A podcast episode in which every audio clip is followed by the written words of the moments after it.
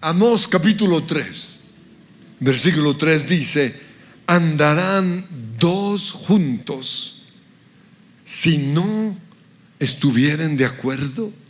Este mismo versículo en la versión internacional dice, pueden dos caminar juntos sin antes ponerse de acuerdo.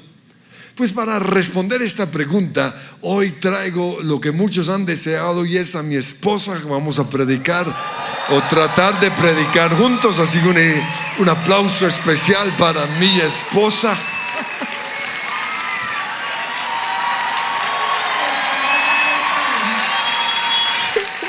Pero ¿por qué? Porque somos muy diferentes. Como verán, yo soy el alto de la relación, ella es bajita. El flaco de la relación. Ella es bonita, yo soy más bonito. Ah. Mentiras, yo soy feo. Ella es latina, eh, yo soy blanco, aburrido, desteñido. Ella es colombiana. Y yo soy australiano. Y ustedes saben que a nosotros los colombianos nos gusta la changua, nos gusta el tamal, nos gusta el desayuno con calentadito, platanito, ¿cierto? Pues imagínense que él come una cosa que se llama Wheatbix. Y son unas cosas así como de cereal aplastado, una cosa inmunda, esa cosa sabe. Eso sabe como a cartón. O sea, hagan de cuenta, el desayuno de él es un cartón. Y no solo se come eso. en el cielo, sí, se come Sí, el cielo, no. Y a mí me encanta la mazorca, me encanta el plátano, a él no le gusta el plátano. Me encanta, me encanta toda la comida colombiana, me encanta el chontaduro, la arepa de huevo, todo eso, todas esas delicias. Las menudencias. Pero a él también me gustan las menudencias, el hígado encebollado. Yo sé, yo sé, es que mi mamá cocina muy rico. Pero a él le gusta la leche, la crema y el pan. Señor nos va a llevar a una tierra que fluye leche, miel y pan. Y Amén. chontaduro. y marranitas. Somos diferentes. Por ejemplo, en Australia, a la semana el bebé ya lo sacan de la casa. Aquí esperan disque cuatro meses. O sea, ya cuando sale el niño no, no, no, no reconoce lo que está pasando a su alrededor. Mi mamá a la semana, como hizo Jesús, en la Biblia a la semana lo llevaron a la iglesia. A la primera semana yo ya estaba en la iglesia. Ah, Pero son, son costumbres.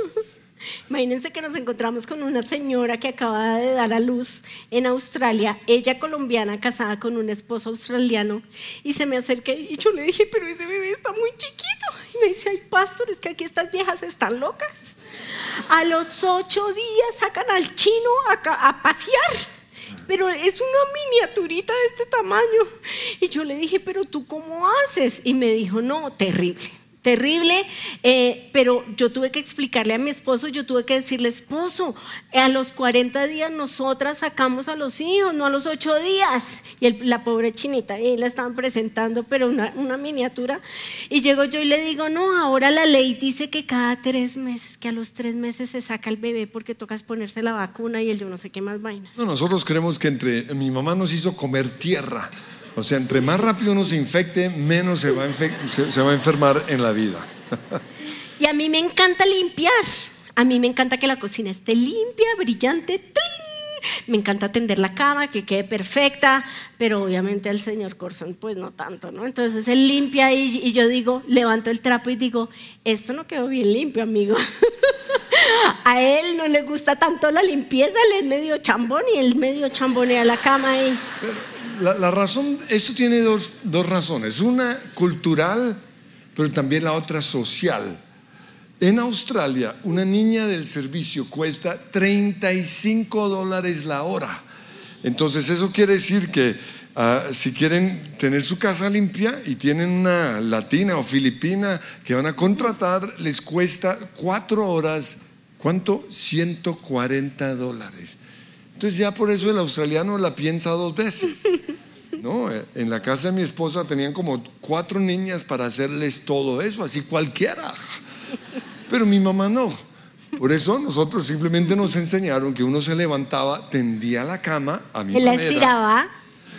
tendía mi cama y para en la, eh, la- la cocina simplemente se come y se lava la loza, pero la limpieza total de la casa se hacía solo una vez a la semana. Somos diferentes. Imagínense que a mí me gusta la comida con sabor. A mí me gusta rica, sí. Con No, a él sabor le gusta- salada. No, a él le gusta la comida desabrida y no, este caldo ahí. Toca Uno- echarle como uno- una tonelada puede- de sal. Hay que probar es la carne, el, el huevo, hay que probar es la comida, no la sal. A mí me gusta levantarme tarde, a mí me gusta dormir. Un día Pelufo me dijo, ay, pastor, y usted se levanta a las 4 de la mañana. Y le dije, ay, no, Pelo, eso es doña Joy. Si yo duermo, si yo duermo 20 minuticos más, me lo va a agradecer toda la familia, porque si no me levanto neurótica. Pero no solo eso, imagínense que un día estábamos en la bicicleta y al frente estaba un señor. Y estaba un perro y el perro estaba feliz así en un charco, echando agua por todas partes. Y entonces le digo a mi esposo, y el señor llegaba y cogía al perro y lo jalaba. Y lo jalaba y el perro... "Uh". Entonces le digo a mi esposo, mira mi amor, eso somos tú y yo. Yo feliz en el charco echando agua y él jalándome, no, pórtate bien, pórtate bien. Pues a mi esposa le gusta planear y organizar todo. Ayer me dijeron que predicaba hoy.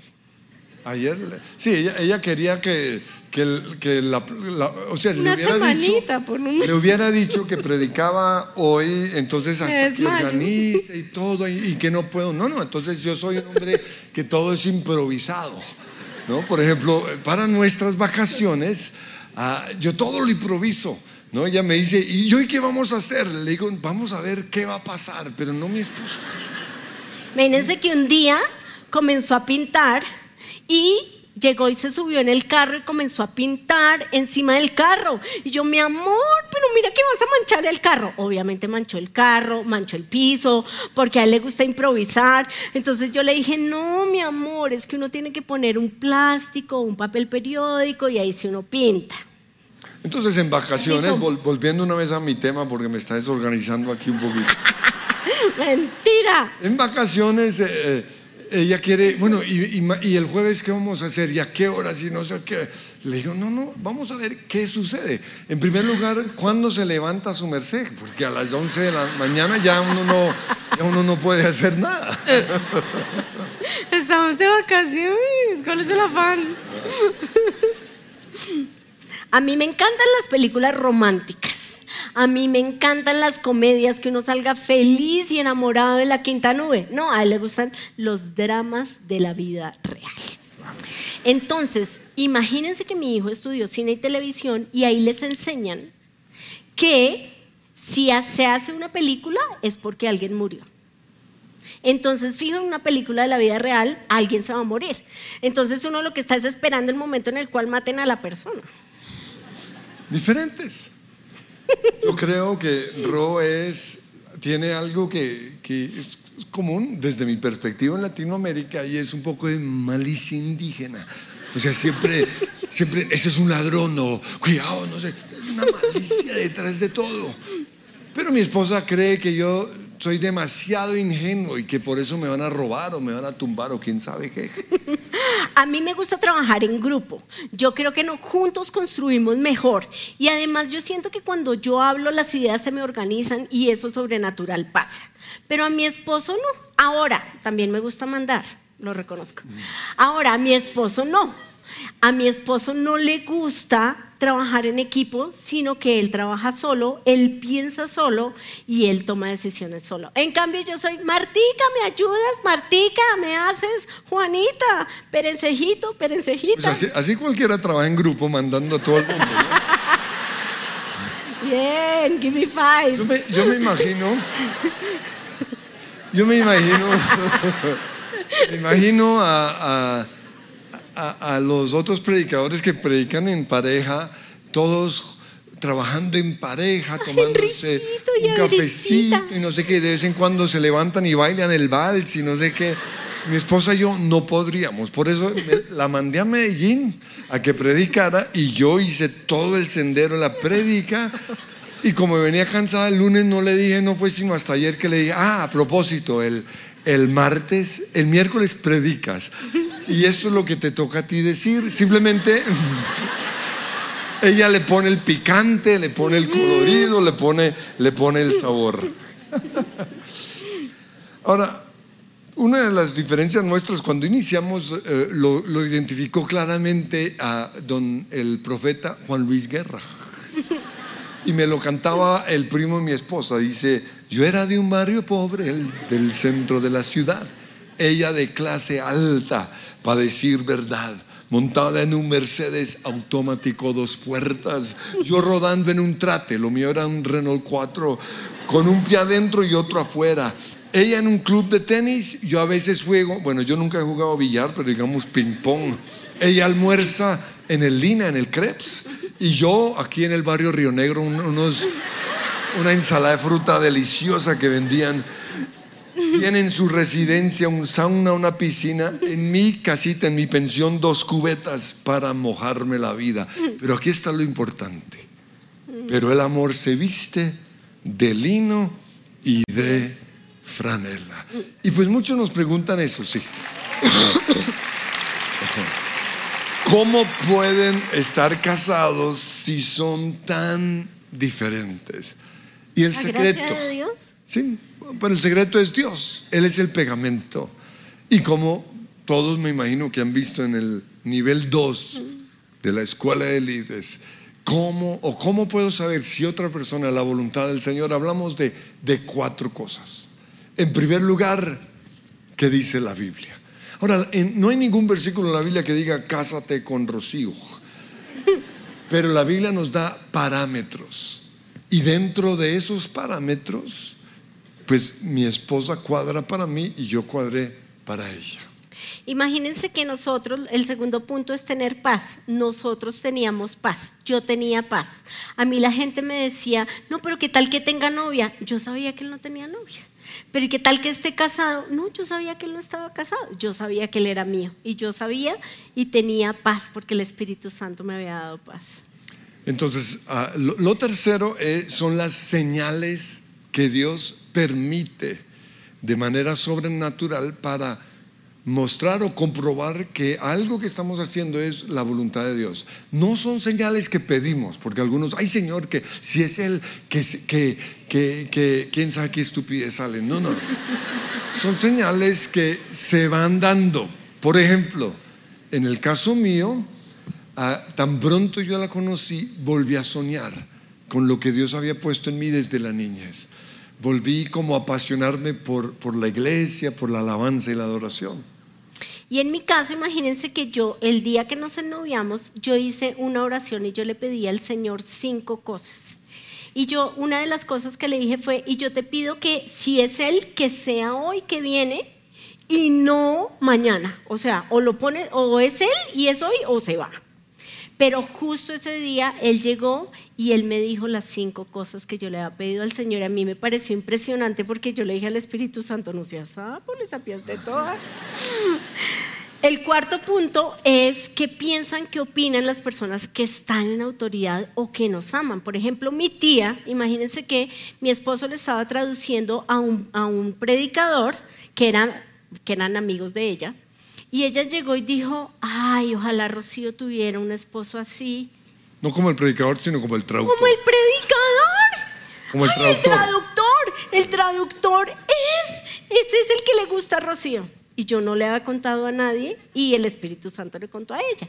Pero no solo eso, cuando yo llegué a la iglesia, un día me agarró del brazo en mitad de, en mitad, Reyes. En mitad Reyes, me agarró y me dijo, mamita, hemos orado por su merced, su merced la respuesta a nuestras oraciones.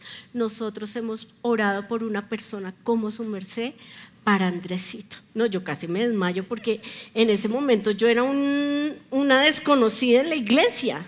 Emita Reyes es la mamá del pastor Orlando, la abuelita de, Daniela. y Paola, y la bisabuela de, de quién? De doña Esther. Entonces, cuatro cosas cuatro cosas para saber si algo es la voluntad de Dios. Recuerdan la primera, qué dice Dios en su palabra. La segunda, qué dice el Espíritu Santo. Y mi esposa nos habló acerca de esa paz que sobrepasa el entendimiento humano. La tercera, simplemente las señales que Dios permite para confirmar que algo es la voluntad del Señor. Y lo cuarto, todo lo que la gente está diciendo. Pero además de esto, volvemos al nivel de líderes, hay algo allí y es el semáforo. ¿Recuerdan? Si el semáforo está en rojo, Dios está diciendo, cuidado, ese no es. Semáforo en rojo es que, que nada se da, la, contra, esa persona va en contra de lo que dice la Biblia, no tenemos paz. La otra señal es que el semáforo está en verde. Es decir, que todo sale bien, Dios nos da paz, la Biblia está reafirmando que Él es. Pero la otra es el amarillo. A veces no todo se da. A veces la gente, algunas personas dicen que sí, otros dicen que no. Eso quiere decir que el semáforo está en amarillo. Entonces, si vamos a proceder, lo vamos a hacer con cuidado. Y lo otro es que la persona sea cristiana. Este es el 50% no negociable. ¿Por qué razón? Porque si tú te casas con una persona que no es cristiana, los principios y los valores van a ser diferentes, van a cambiar y ahí tú te vas a meter en un problema para el futuro. Entonces, que sea cristiano nos da como calificación el 50%. El otro 50% tiene que ver con, varias cosas, varias, como por ejemplo, ah, hay entre él y ella atracción, porque nos casamos con alguien que nos gusta. En, mi caso, desde que vi a mi esposa, me gustó. Me gustó estar con ella, me gustó ah, tomar café juntos me gustó, me gustó, me sentía atraído físicamente también a mi esposa y hasta el día de hoy sigo sintiendo esa atracción. A mí obviamente me gustó de él que es blanco, que es alto, me gustó que tiene ojos claros, me encantó también su voz, esa voz así de cucarrón, me encantó y me sigue gustando él, me gusta, me, me gusta estar con él. Le gusta tanto mi voz que antes orábamos antes de dormir y se dormía mientras lloraba. Entonces dije, no, no más. Lo siguiente es compatibilidad en muchas áreas.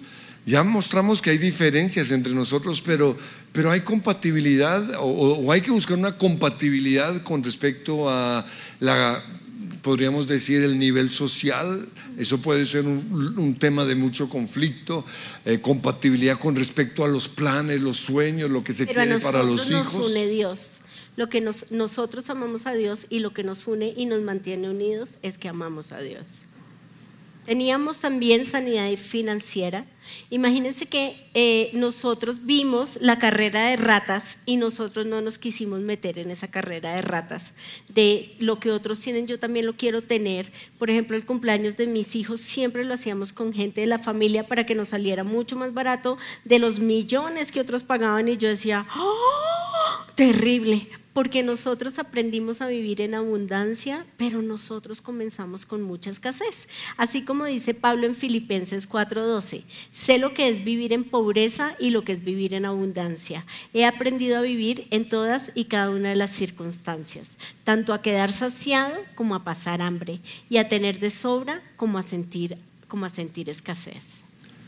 Las diferencias en el caso nuestro, y debe ser también el caso de todos nosotros, en vez de ser un obstáculo, en vez de ser un problema, son un complemento. Y quiero que pensemos en las diferencias entre los unos y los otros, porque lo curioso es que las diferencias son las que nos atraen a las otras personas.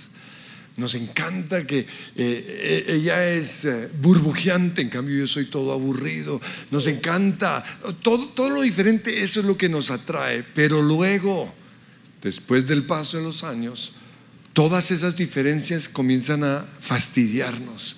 Comenzamos a ver todo lo que, lo que ella tiene que yo no tengo y, no nos gusta. O, o es algo de nuestra carne o es algo del enemigo. Hasta que nos damos cuenta, y esto es lo más importante, que nuestras diferencias en realidad son un complemento. Dios nos hizo diferentes. Dice en Eclesiastés 4:9, es mejor ser dos que uno, porque ambos pueden ayudarse mutuamente a lograr el éxito. Si uno cae, el otro puede darle la mano. Pero el que cae y está solo, ese sí que está en problemas. ¿Oyeron solteros? Y en Génesis 2.18 dice, en la Reina Valera, Dios dijo, no es bueno que el hombre o que la mujer esté solo o sola. Le haré ayuda idónea. Y en otra traducción, en la versión internacional dice ayuda adecuada. Y en la traducción viviente dice una ayuda ideal. Eso es precisamente un complemento. Entonces, en el caso mío, mi esposa es todo lo que a mí me hace falta. Ella es el color que yo no tengo. Ella es el ruido en, en mi vida. Ella es la gracia, la dulzura, todo lo que yo no tengo. Y mi esposo obviamente es todo lo que yo no tengo. Él es soñador, él es persistente. Yo a veces le digo, ay, mi amor, ya, deja ahí. Y él no, hasta que no acabe, no, no, hasta que no lo logre, no. Él es disciplinado, él es visionario, él es cerebro. Yo soy corazón. Eh, cuando vamos a otras naciones dice, es que su esposa es burbujeante, así como el agua, o, cuando, ahora hay un, nuevo, una nueva bebida y es agua con gas, así es mi esposa, ella es puro gas, suena un poco feo en español, pero en inglés es sparkling water, ¿no? O sea, wow. En cambio, y en inglés, cuando se habla de agua sin gas, se dice still water. Y así soy yo, still, quieto. ¿no? Cuando, yo recuerdo que cuando yo tenía grupos de oración, cuando, cuando mi esposa no iba, eso era una calma. Pero cuando iba mi esposa, eso era ruido, eso era vida, eso era color. Y de eso se trata. El matrimonio es un complemento. Pues hace poco estuvimos en el congreso de Planet Shakers y querían entrevistarme para, para Daystar. Era un programa que iba a salir en vivo a nivel mundial. Y yo pensé, pues ya me han entrevistado, qué pereza. Y, pensé, pues a mi, mi esposa le gustaría, pero recuerdan que ella tiene que planearlo todo, tiene que, que, vestirse para la ocasión y no sé qué. Entonces no le dije nada, me fueron a grabar mientras la traían para que ella viera o para que ella saludara a una niña que estaba allí. Yo le dije al que me iba a entrevistar, ahorita entra mi esposa y tan pronto entra, la saludan y la metemos en el programa y así fue me tendió una trampa. Imagínense que yo quería hablar con una niña en Planet Shakers y yo tenía la cita con ella y yo iba hacia allá. Cuando de repente pasé por donde supuestamente iba a llegar a, donde estaba la niña y veo que hay una entrevista y ahí está mi marido en la entrevista y yo, chao. yo sigo derecho y él, no, Robin, ven. Y yo, no, es tu entrevista. es al que te están entrevistando. Yo tenía una camisa y toda chichi y tenía, y esto era a nivel mundial y toda la cosa. Y yo, pues bueno, entonces llegué, me acerqué. Y, y, yo tirándomelas de inglés y me dice, no sea bruta, hable en español. Y yo le traduzco y yo, ay, sí, más fácil. Entonces yo comencé a hablar en español y él me tradujo. Te amo. Ahora, Dios también nos ha dado dones diferentes. El caso de mi esposa, Dios le ha dado el don de ver, don de discernimiento, don de revelación. Pero en la Biblia vemos que los dones operan junto a otros dones. A mí me ha dado el don de la sabiduría. Y al respecto dice en 1 ah, Corintios 14, 29, que dos o tres personas profeticen.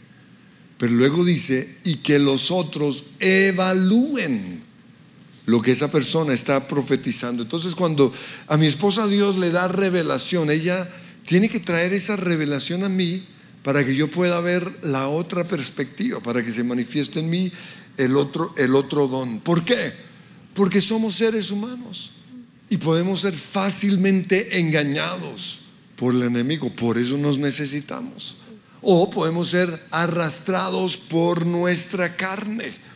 Porque una cosa es tener discernimiento y otra muy diferente, algo que se llama intuición o estar sesgados por nuestro pasado, por nuestros chichones, por nuestra cultura, por nuestra forma de ver las cosas o por nuestros temores o por nuestros prejuicios. Pues, Son dos dones muy diferentes pero son dos dones que se necesitan. Yo necesito, mi don de revelación necesita la sabiduría de Él, porque yo necesito saber qué hacer con esa revelación que Dios me dio, si debo esperar o si debo actuar o cómo actuar. Entonces ahí entramos juntos a tomar esa decisión o hacer eso que Dios me está diciendo o nos está diciendo. Cuando mi esposa y yo estamos de acuerdo, todo es mucho más fácil. Es como el semáforo está en verde y, en decisiones importantes en la iglesia, cuando estamos de acuerdo es muy fácil. Pero cuando... El problema, ton, ton, ton, es cuando no estamos de acuerdo. Entonces, aquí nos hace una pregunta. ¿Qué, qué, qué, qué hacen ustedes cuando no logran ponerse de acuerdo? Pues Jesús dijo en Mateo 18, 19, si dos de ustedes se ponen de acuerdo aquí en la tierra, con respecto a cualquier cosa que pidan, mi Padre que está en el cielo lo hará. Entonces es una ley espiritual y creo que por eso el enemigo va a atacar los matrimonios, pero también las familias para que no estemos de acuerdo. En algunas situaciones no es tan importante que estemos de acuerdo. No, hay, hay cosas que, que mi esposa decide y a mí no me parece, pero pues, no, vale no se justifica eh, cambiarla, yo simplemente me adapto. Por ejemplo, por decir algo, el diseño de la casa. Yo creo que Dios le ha dado un gusto, hay cosas que, que van diferente a mi manera de ver las cosas, pero en vez de ponerme ahí a un obstáculo, porque yo sé maridos que se meten en cosas como esas y se tiran todo más bien marido, dedícate, dedícate a tu moto, a tu bicicleta, deja que, que, ella... Que ella decore la casa y todas esas cosas. Pero hay situaciones en donde sí hay que llegar a un acuerdo. Por ejemplo, cosas que ponen en riesgo la salvación, ya sea de mi esposa, de mis hijos o de otras personas. O cosas en donde ponemos en riesgo el futuro de una persona. Ahí sí ah, nos toca ah, orar que Dios cambie a la otra persona si está equivocada. Por ejemplo, el cambio de una iglesia o el dejar de asistir a la iglesia. Porque algunos sé que se han ido de la iglesia resentidos. Ah, es que en esa iglesia hay un arroz que Bueno, otros se han ido buscando una iglesia más mundana, una iglesia progresista. Otros se han ido porque fueron influenciados o se dejaron engatusar por una nueva corriente antipentecostal. Pero la pregunta es esta. ¿Qué va a pasar si en esa decisión se pierden tus hijos? Porque tristemente yo sé de muchos hijos que se alejaron de Dios cuando sus papás tomaron una decisión como esta.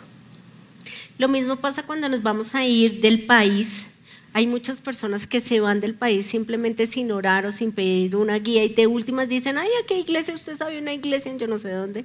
Y hace poco una persona que trabaja dentro de la iglesia, que es muy importante, que es parte del equipo, nos dijo que se iba a ir de la, del país y que se iba a ir a, a un país en específico, que para mi gusto es el peor porque ahí hemos visto que todo el que vaya se pierde. Y nosotros comenzamos a orar, Señor, háblale, y Dios le habló y en este momento él tomó la decisión de no ir lo cual nos pareció espectacular. Otra decisión donde es importante que, que nos pongamos de acuerdo o que uno de los dos cambie, tiene que ver con nuestros grupos de conexión. Porque podemos, por una rabia que le tenemos a alguien, o porque estamos rayados, o uh, por un supuesto discernimiento o intuición que puede estar equivocado, podemos estar obstaculizando el plan de Dios con una de nuestras ovejas. Lo mismo nos puede pasar a nosotros en nuestras empresas, que me cae mal alguien y no voy a dejar que progrese, pero la voluntad de Dios, el plan de Dios para esa persona está por encima de mis prejuicios o de mis temores. Pero nosotros tenemos autoridad porque nosotros somos muy diferentes, como ustedes ya vieron. Y nosotros al comienzo estas diferencias nos hacían poner, nos poníamos a pelear y no lográbamos acuerdos y siempre estábamos peleando. Entonces nos hicimos mucho daño, pero hemos aprendido. Y lo primero es que nos dimos cuenta que la pelea no es contra el otro, sino como dice Efesios 6:6, es contra principados, potestades y gobernadores de las tinieblas. Y nosotros decidimos orar en cambio de pelear y también hacer guerra. Nosotros a diario hacemos guerra. Lo otro que causó mucho conflicto en, nuestras divisiones o en, nuestros, eh, en donde no estábamos de acuerdo era que yo no entendía lo que mi esposa me estaba diciendo o a veces ella no entendía lo que yo estaba diciendo. Entonces, cuando ella me daba su perspectiva, en vez de ver que la perspectiva de ella, yo tenía que añadirlo a mi perspectiva, yo pensaba que la perspectiva de ella anulaba totalmente mi perspectiva y eso generó mucho problema. Lo otro tiene que ver con no saber hablar. Y, muchos años después caí en cuenta de, de, lo que yo decía cuando alguien daba su punto de vista. Sin, sin intención, no me daba cuenta de esto, pero yo iniciaba antes de compartir mi perspectiva, yo decía, no. Lo que pasa es, y ese no estaba eliminando totalmente la perspectiva de mi esposa. Entonces tuve que quitar ese no de mi vocabulario. Entonces cuando ella me da una perspectiva, yo digo, sí.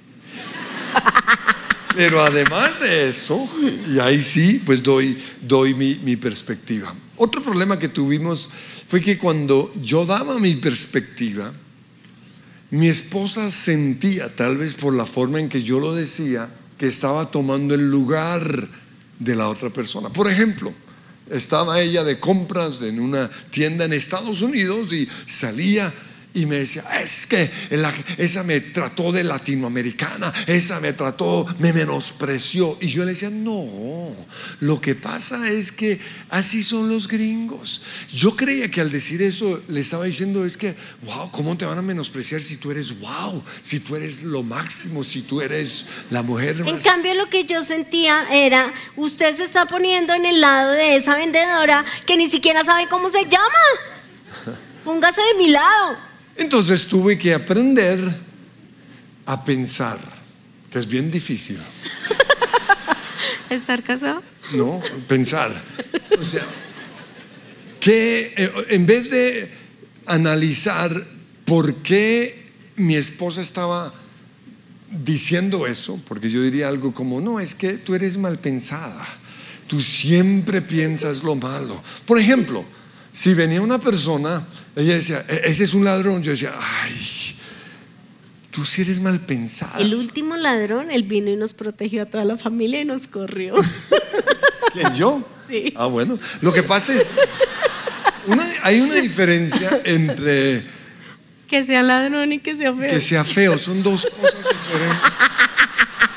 Mi esposa cree que todos los feos son ladrones. No es cierto. Pero ahora lo que yo estoy entendiendo es que cuando ella dice, eh, cuidado, nos van a robar, lo que mi esposa busca es protección. O más bien que, yo la entiende. Si ella me dice, es que no confío en esa persona, eh, yo, en vez de decir, esas son tus inseguridades, ahora simplemente digo, ah, bueno. Ahora, quiero que entiendan que para mí todo esto no es fácil. ¿Por qué? Porque yo creo lo que la, lo, que la Biblia dice, que todo se hará conforme has creído. Lo que dices, recibes. La vida y la muerte están en qué? En el poder de la lengua o de la abundancia del corazón habla la boca. Pero tuve que aprender una de las cosas más difíciles para un hombre. ¿Y saben cuál es? Callar. Callar. y esperar. Y tal vez quizás hacer preguntas. Pero ¿qué pasa si tenemos un problema en el cual no estamos de acuerdo? Imagínense que nosotros tenemos unos amigos pastores y él vino y nos dijo, es que ustedes ven los problemas como un plato y cada uno es un plato. Tuve un sueño y Dios me mostró esto, que, que ustedes ven, cada uno es un plato y así no funciona el matrimonio. Tienen que romper el plato y cada uno ser medio plato y, y, y tomar decisiones así. Entonces yo dije, wow, y no solo eso, sino que un día doña Joy, estábamos en clase y ella me dijo, es que así resolvían los problemas mi papá y mi mamá. Y como ellos hacían, era que ellos tomaban ese problema, si estaban de acuerdo, seguían, si estaban en desacuerdo, entonces, ¿qué hacían? Entonces ellos se ponían a orar y daban un tiempo y después de ese tiempo, entonces ellos volvían a reunirse y, bueno, ¿estamos de acuerdo? No, no estamos de acuerdo. Pero había un momento, ponían como una fecha límite en la cual si ellos no seguían de acuerdo, él tomaba la decisión porque él era el director de la misión y ella decía, eh, no estoy de acuerdo, pero tú eres, si Dios te habló, dale. ¿Por qué? Porque Él es la cabeza y porque finalmente, si Él toma la decisión, es a Él a quien Dios le va a pedir cuentas. Entonces, muchas veces Él ha cambiado y Él ha dicho, ah, no, sí, tenías razón. Pero muchas veces yo he cambiado y he dicho, sí, tenías razón. Amén. Nos ponemos en pie. Te amo. Y Señor, te damos gracias porque te amo. Te damos gracias, Señor, por el poder de matrimonios, de familias, de sociedades en donde estamos de acuerdo. Y si tienen a su esposo o a su esposa al lado, quiero que le tomen la mano. Si tienen a un hijo, futuro esposo, lo que sea, aprovechen. Y Señor, yo te pido que hoy este principio que encontramos en tu palabra de estar de acuerdo, podamos ver lo valioso, lo poderoso que es. Y Señor, complementando nuestro mensaje el fin de semana, o que Natalia nos dio, te pido que hoy podamos restaurar relaciones entre padres e hijos entre hijos y padres. Que podamos ver lo importante que es andar juntos. Venimos hoy en contra de ese espíritu de división, ese espíritu de exageración, ese espíritu, Señor, que nos muestra lo diferente de mi esposa o de mi esposo como algo malo. Y más bien volvemos a nuestro primer amor y nos sentimos atraídos a lo diferente que Él es o a lo diferente que ella es. Y en vez de seguir viendo eso como un problema, lo vemos como un complemento. Te doy gracias porque yo soy todo lo que a mi esposa le hace falta y ella es todo lo que a mí me hace falta. Te damos gracias, Señor, porque ella ve lo que yo no veo y yo veo lo que ella no ve. Restaura hoy nuestros matrimonios, Señor. Porque tú eres el pegamento perfecto. Y vamos a decir una vez más, lo tengo todo. ¿Qué más puedo pedir si lo tengo todo